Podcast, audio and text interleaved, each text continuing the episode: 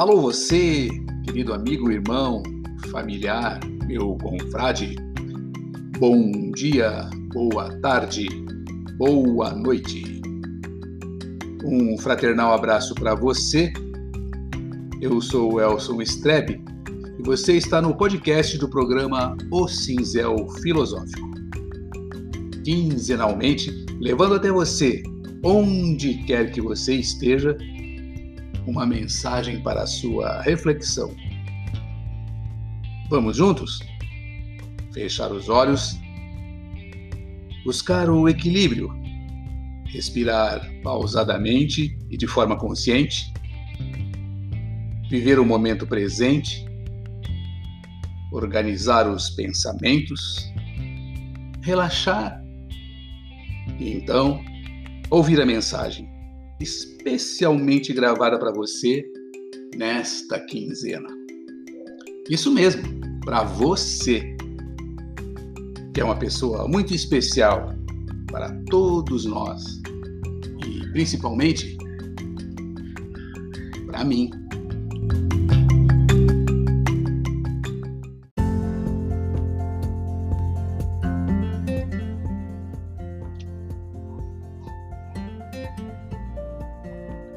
O que queres que eu faça? Em algum momento de nossas vidas, nos questionamos sobre os propósitos e nossas missões, sejam elas na família, nos grupos de amigos, nas fraternidades, nas confrarias e nos grupos de serviços. Às vezes paramos e pensamos: o que eu vim fazer aqui? Quando chegar o momento de nos depararmos com esses questionamentos sobre o que estamos fazendo, sugiro que dediquemos algum tempo para pensarmos diferente. Vamos pensar em transformação. E meus amigos, o pensar diferente e pensar em transformação, bem que poderia requerer que fizéssemos uma viagem numa espécie de túnel do tempo. Vem comigo? Vamos retornando há quase dois mil anos atrás, cujo destino nos leva para as proximidades de um oásis de excepcional beleza, no sopé de um monte chamado Hermon. Essa viagem, meus amigos, nos leva à cidade encantada de Damasco. Ao chegarmos lá, em algum dia entre os anos 31 e 36 da nossa era vulgar, Logo avistamos as margens do rio Barrada, com as suas águas abundantes, possibilitando vida àquela região. O dia está quente, aproxima-se o meio-dia e o sol forte nos castiga o corpo. Não há vento e nenhuma folha nas árvores se mexe. O silêncio do local é quebrado apenas pelo canto dos pássaros. Sentimos a boca seca e o corpo a desidratar devido à aridez. Somos agora peregrinos, a andar naquela estrada sentindo o que é caminhar rumo a Damasco, vendo os pomares, os vinhedos e logo podendo saciar a sede e descansar contemplando o deserto da Síria, que limita a cidade ao leste. Inseridos neste contexto, vestimos nossas túnicas de mangas volumosas amarradas na cintura por uma tira de couro. Usamos também um manto, um quadrado de pano que, além de servir de cobertor, não deixa o sol escaldante queimar a nossa pele. As sandálias de couro de camelo protegem nossos pés cansados do calor daquela terra quente. Sentamos-nos para descansar à sombra de uma oliveira, enquanto observávamos alguns camelos resignados que se arrastavam pesadamente sob o sol de brasas. Repentinamente, o estranho silêncio daquele local começa a ser quebrado pelo ruído longínquo do galope frenético de cavalos que rapidamente aproximam-se, trazendo com eles uma nuvem de poeira e fazendo a areia ardente tremer por onde passam.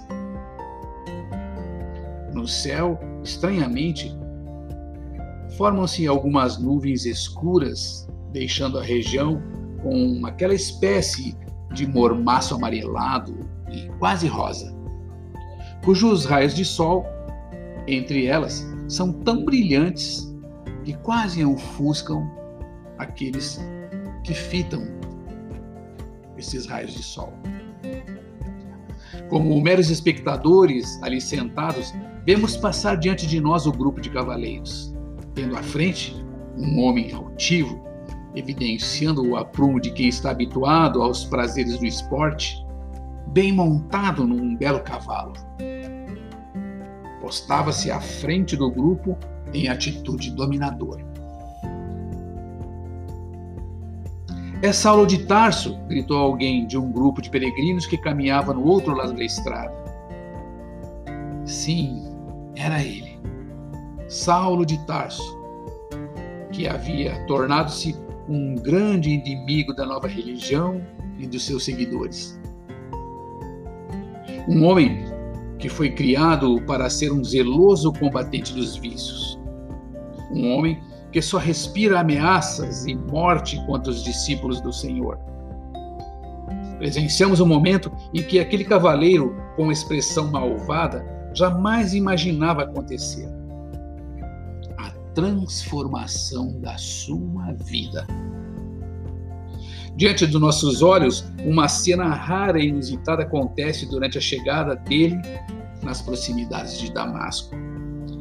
Vimos o animal dar uma parada abrupta, ficar inquieto, a relinchar frenética e apavoradamente, levantando as patas dianteiras como se estivesse vendo alguma coisa que o assustava muito. Jacó, Demétrio, socorram-me! grita ele desesperadamente. Mas a confusão dos sentidos lhe tira a noção de tudo naquela hora. Subitamente foi cercado por uma luz resplandecente vinda do céu. Caindo por terra, ele ouviu uma voz que lhe dizia: Saulo, Saulo, por que me persegues?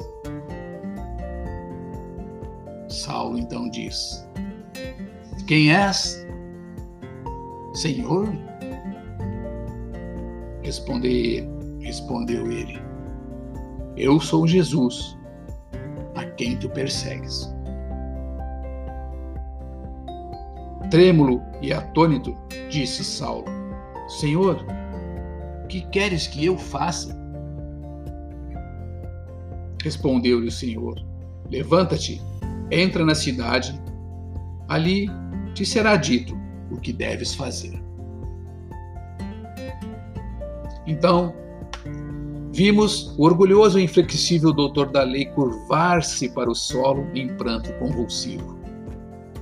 Pensamos então, após a cena que assistimos, se Saulo retrocedesse naquele caminho, negando a sua experiência, resistindo a Cristo, jamais poderia ter sido Paulo. Saulo, contudo, é convertido, tornando-se Paulo de Tarso. Deixou de ser aquele homem duro, rigoroso, ameaçador e violento e passou a demonstrar ternura, sensibilidade e amor características evidentes em suas obras. Agora, ele via de uma maneira diferente. Era um homem transformado. Mas vejam, foi necessário entrar na cidade. A nossa visão do ocorrido naquela queda do cavalo e a forte luz que o cegou nos faz lembrar das nossas caminhadas terrenas e representaram, naquele momento, as mudanças e transformações. Ao mesmo tempo, a luz que o cegou representava o renascimento de um homem para uma nova vida. A alegoria com o caminho de Damasco representa todo o processo de conversão e de transformação. Através dessa história, meus amigos, pode-se descrever a vida do velho e do novo homem. Entreolhamos-nos boquiabertos, quase incrédulos por vivenciarmos esta cena e participarmos desta viagem. Já recompostos do espanto em que tínhamos sido levados por aquele cenário, vamos afastando-nos do local, caminhando lentamente em profundo silêncio, até sumirmos no horizonte empoeirado, como se este fosse um portal. E ao desaparecermos na nuvem de poeira, pouco a pouco retornávamos do passado distante. Então, meus amigos, meus irmãos, meus companheiros, meus confrades e meus familiares, ao voltarmos da nossa viagem, trouxemos conosco um exemplo de resignação, mudança, transformação e atitude. E também um exemplo de como um coração endurecido muda diante da força, da luz, do poder e da vontade do grande arquiteto do universo aprendemos que, para nós, é preciso entrar no templo, assim como Saulo precisou entrar em Damasco para deixarmos de ser o velho e nos tornarmos um novo homem.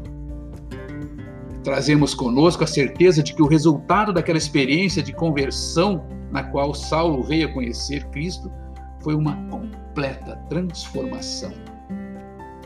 Voltamos para as nossas vidas normais, com a sensação de que uma nova pergunta deve ser feita ao sairmos de lá colocarmos nosso pé no interior de qualquer entidade ou grupo a que pertençamos.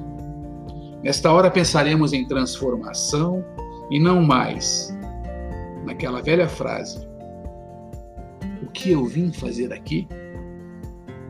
Perguntaremos então: O que queres que eu faça?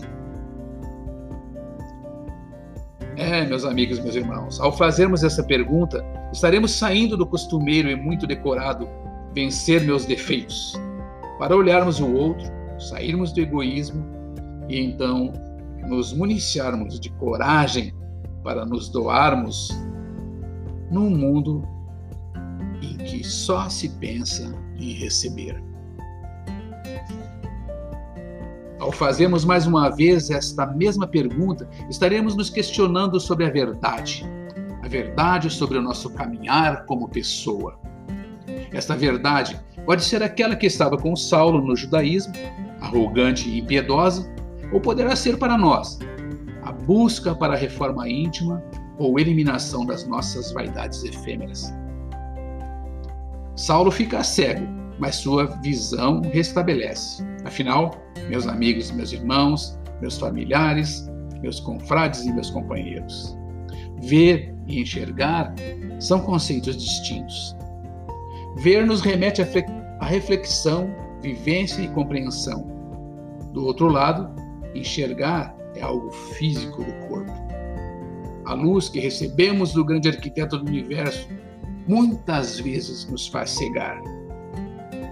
Ao invés de vermos, tal como Paulo, passamos apenas a enxergar quase que cegamente as nossas ações como a verdade, como um privilégio e muitas vezes perdemos a nossa capacidade de renascer em cada ação.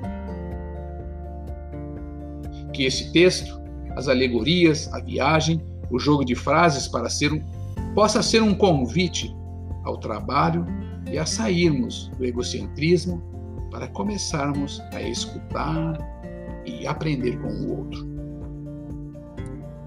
A ideia de entrar na cidade tem por objetivo explorar mais o nosso lado físico, pois a cada novo dia somos convidados a entrar num templo e conhecer as nossas falhas, dialogar com elas em união e também em nosso íntimo, em nossa consciência. Creio que assim entenderemos melhor o nosso papel dentro das nossas relações sociais. Entenderemos melhor o nosso propósito e, quem sabe, possamos entender melhor o verdadeiro significado do amor fraternal. Podemos fazer mais, podemos fazer melhor. A começar pelos nossos pares, quando, ao invés de perguntarmos a eles: O que vindes fazer aqui? poderemos perguntar: O que queres que eu faça? Pensem nisso enquanto lhes digo.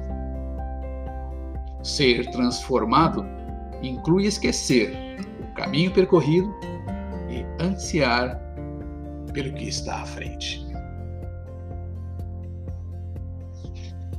Então, meus amigos, meus irmãos, familiares, meus confrades e companheiros, fica aqui mais um texto de minha autoria para nossa reflexão e que possamos, num próximo episódio, nos encontrarmos para mais um momento de troca, mais um momento de compartilhamento e mais um momento de reflexão. Valeu!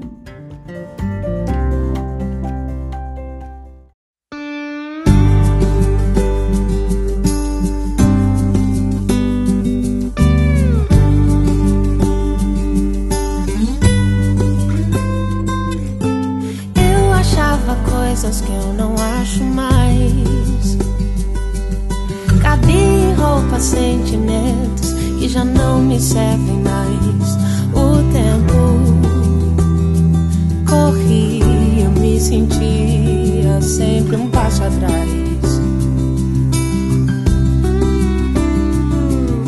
Na pressa em busca do que me traria paz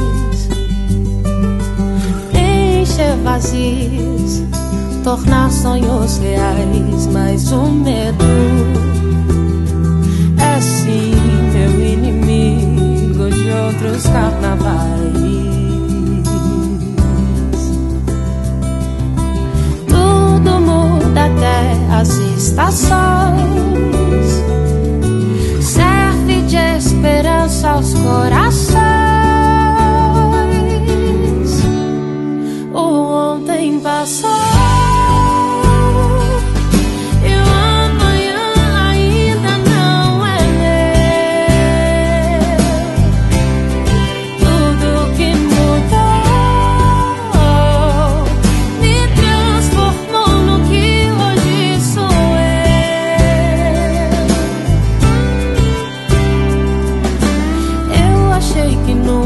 Fosse superar a dor que é perder alguém e ter de continuar, mas sou bem mais forte do que eu poderia imaginar.